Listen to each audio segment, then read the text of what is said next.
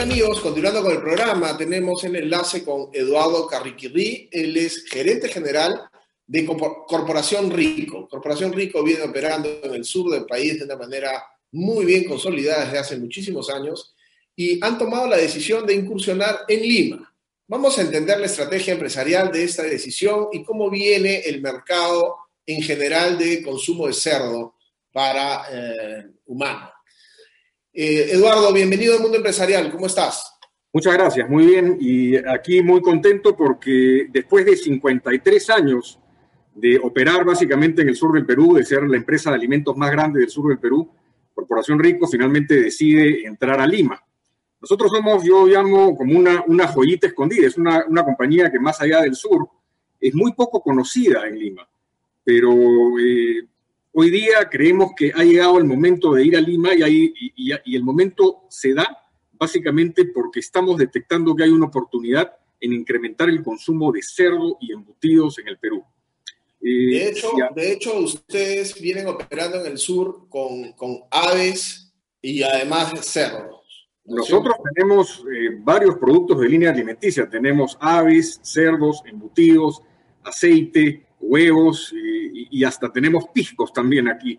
Pero en realidad el, el, el, foco de la estrategia hoy día está en, en, incrementar nuestra participación a través del consumo de cerdo y embutidos. ¿Y esto en qué se basa? En que hoy día en el Perú tenemos un consumo per cápita de más o menos 8 kilos de cerdo por persona. Eh, si lo comparamos con el de pollo, es, este, es, es, muy bajo, porque en pollo, Perú es el país más importante de consumo de pollo en Latinoamérica, es 48 kilos, es decir, casi 5 veces más. ¿ya? Eh, países muy cercanos como México o Chile básicamente nos duplican. Entonces, hay una oportunidad de incrementar el consumo de cerdo. Y ya está creciendo, es otra cosa que también estamos viendo. En los últimos dos o tres años ha crecido más o menos a un ritmo de 700, 800 gramos por persona, lo cual no es poco. Claro. Entonces, eh, junto con la Asociación de Porcicultores hemos hecho un estudio y hemos detectado que básicamente la gran resistencia que había al consumo de cerdo que se está rompiendo es que la gente no confiaba en el origen del cerdo. Claro.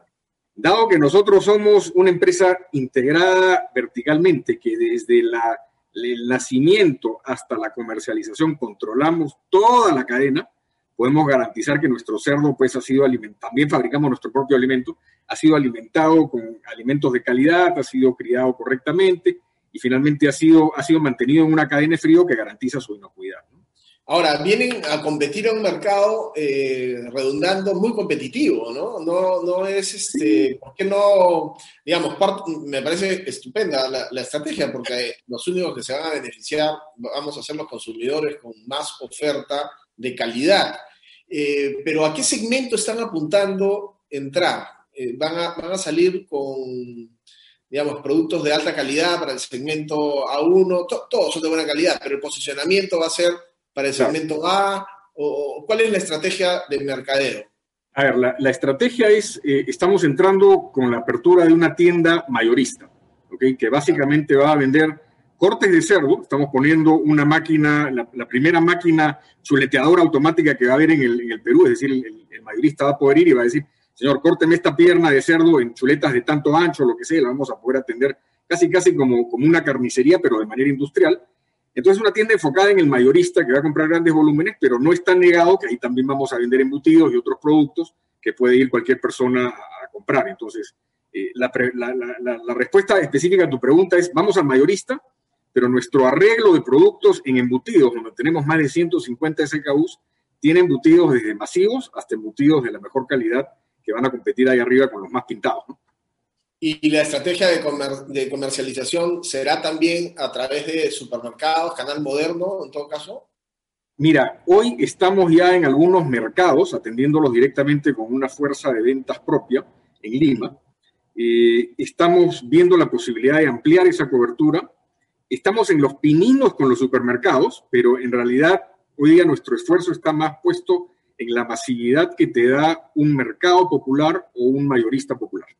A nivel proteico, el cerdo también contribuye de una manera sumamente relevante en, el, en la dieta balanceada. Eh, sí. Como tú dices, no tenemos la costumbre de consumir el cerdo y parte es la dudosa procedencia de la oferta, pero también un poco que el temor de que si comes el cerdo un poco crudo, viene con bichos o etcétera, eso es bien difícil de combatir del imaginario colectivo, digamos, ¿no? Sí, sí, y eso se remonta pues a muchos años atrás. Yo recuerdo cuando era chico, mi mamá no me daba cerdo porque pensaba que me iba a dar algo, ¿no? Pero, pero el, el, primer punto que tú has dicho está amarrado con el segundo, porque si tú garantizas la inocuidad del cerdo que ha sido bien alimentado, bien criado, este, en condiciones asépticas y que se ha mantenido la cadena de frío como el nuestro, es imposible que te dé nada. Entonces, esa es una, una barrera mental que hay que romper a través de mostrarle a la gente que nuestro cerdo pues es, es un cerdo impecable, ¿no? Incluso este, un lomo de cerdo a la parrilla, tú puedes comerlo término tres cuartos.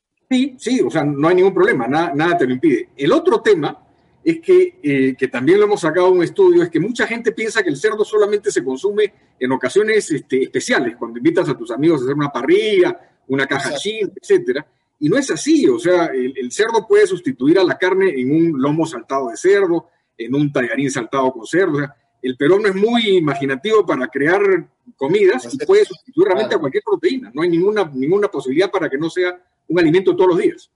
Pero sí que ha habido un incremento muy importante en los últimos tiempos del consumo pues, de las populares pancetas para las cajas chinas que también han proliferado. Y, y bueno, el chancho al palo, que también si uno va a mistura, ves que bueno, el 80% de los opositores te hacen algún tipo de chancho de alguna forma, ¿no? Al palo, a la caja china, o lo que sea. Eso debe haber contribuido al consumo y a este incremento de casi 10% de claro. crecimiento en el consumo, ¿no? Yo creo que eso es bueno, porque eso ya empieza a romper ese primer paradigma que teníamos de que el comer cerdo, pues, es el cerdo sucio, etcétera, ¿no? Entonces, ese es el primer paso. El segundo paso es decir, oye, no solamente es para ocasiones especiales, sino que lo puedes consumir todos los días en tu casa. Totalmente. Sobre, sobre los eh, embutidos, ¿saldrán con una oferta también de diferente posicionamiento según nivel socioeconómico o en embutidos van a salir con algo muy, muy personalizado a un, a un segmento? No, no, no. Eh, como te dije, tenemos más de 150 productos hoy día en el mercado y los estamos llevando todos a, a Lima. Los mercados son diferentes. Este, en, en, embutidos ha pasado algo interesante en Lima, que es la comunidad, la, la comunidad, venezolana nos está consumiendo mucho un eh, embutido que se llama perro caliente, una salchicha eh, que se llama perro caliente. ¿Por qué? Porque en Venezuela se llama perro caliente y aquí no necesariamente. Entonces, un producto que no se vendía tanto acá se está vendiendo muy bien en Lima. ¿no? Entonces hay que simplemente leer el mercado y adaptarse a lo que cada uno requiere. Totalmente. Lo sacarás con arepas congeladas. Bien, Eduardo, muy bien. Muchas gracias por darnos a conocer un poco esta incursión en Lima. Les deseamos mucha suerte. ¿Dónde va a estar ubicada la tienda mayorista para los interesados? La tienda ya abrió, está en el kilómetro 17 y medio de la Panamericana Sur, en la vía auxiliar. Está en lo que es nuestro centro de distribución, o sea, es una tienda de centro de distribución, donde evidentemente los precios son más baratos. Kilómetro 17 y medio, yendo al sur, claro. a la mano izquierda. Yendo al sur a la mano izquierda, exactamente. Ok y, y, no van a tener estrategia de comercio electrónico en este momento? Mira, nosotros abrimos el comercio electrónico en la época de la pandemia. Al principio fue un boom, pero luego hemos visto que la gente prefiere eh, ir a, a, sitios web donde te ofrezcan una oferta mucho más amplia. En lugar de comprar el pollo aquí y el, este, la gaseosa en otro lado, etcétera, prefieren a un, uno que te, te tenga toda la oferta. ¿no? Entonces, hoy día la mantenemos, es una, es una cadena, digamos, es un canal muy rentable, pero los volúmenes que se están generando no son pues los que veíamos al principio de la pandemia, ¿no? cuando había cierre total. Un, un, una pregunta, basado en, en, estos niveles de SKU que ustedes mencionan, me imagino que también, o no sé, ya me sabrás decir, están incursionando en, por ejemplo, chuletas ahumadas o productos que ya vienen empacados para, para precalentar o calentar rápidamente, que ya están cocidos. ¿Hay algo de eso en términos de valor agregado? Estamos en pleno desarrollo de eso y lo estamos testeando justamente en un supermercado. Este, okay. Pero por ahí viene la cosa también, o sea, no solamente atacar la masividad, sino también productos con valor agregado con exclusividad. Claro, bueno, aparte de la oferta de valor agregado, en el caso del cerdo, que no se encuentra necesariamente, son algunos cortes especiales, ¿no? Por ejemplo, uno puede estar pensando en la panceta, Sí, pero tal vez puedas comprar el costillar entero, que es una, es una pieza súper rendidora y, bueno, queda súper bien en todas estas parrilladas o, los cancas o las cajas chinas, etcétera, ¿no?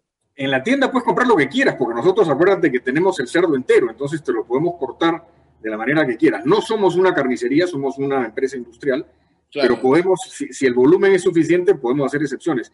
Aquí en nuestra tienda de Arequipa nosotros hemos este, hasta creado, voy a decir, creado un corte que se llama el tomahawk de cerdo. Entonces son unas cosas muy bonitas, muy ricas, muy sabrosas. Y si alguien viene y nos pide eso, pues se lo cortamos de esa manera. Excelente. Muy bien, Eduardo. La mejor de las suertes en esta incursión y esperemos pues que se consoliden como un jugador importante que, como dije al principio, solo beneficiará a los consumidores finales por un, por un tema pues, de, oferta. ¿no? Muchísimas gracias por tu participación en el mundo empresarial en esta oportunidad y las puertas abiertas para darle cobertura a novedades que puedas traer en el mercado. Muchísimas gracias. Gracias, Mario. Fue Eduardo Carriquirri, gerente general de Corporación Rico, que estuvo con nosotros explicándonos la expansión de la compañía a Lima. Regresamos con más tras la pausa.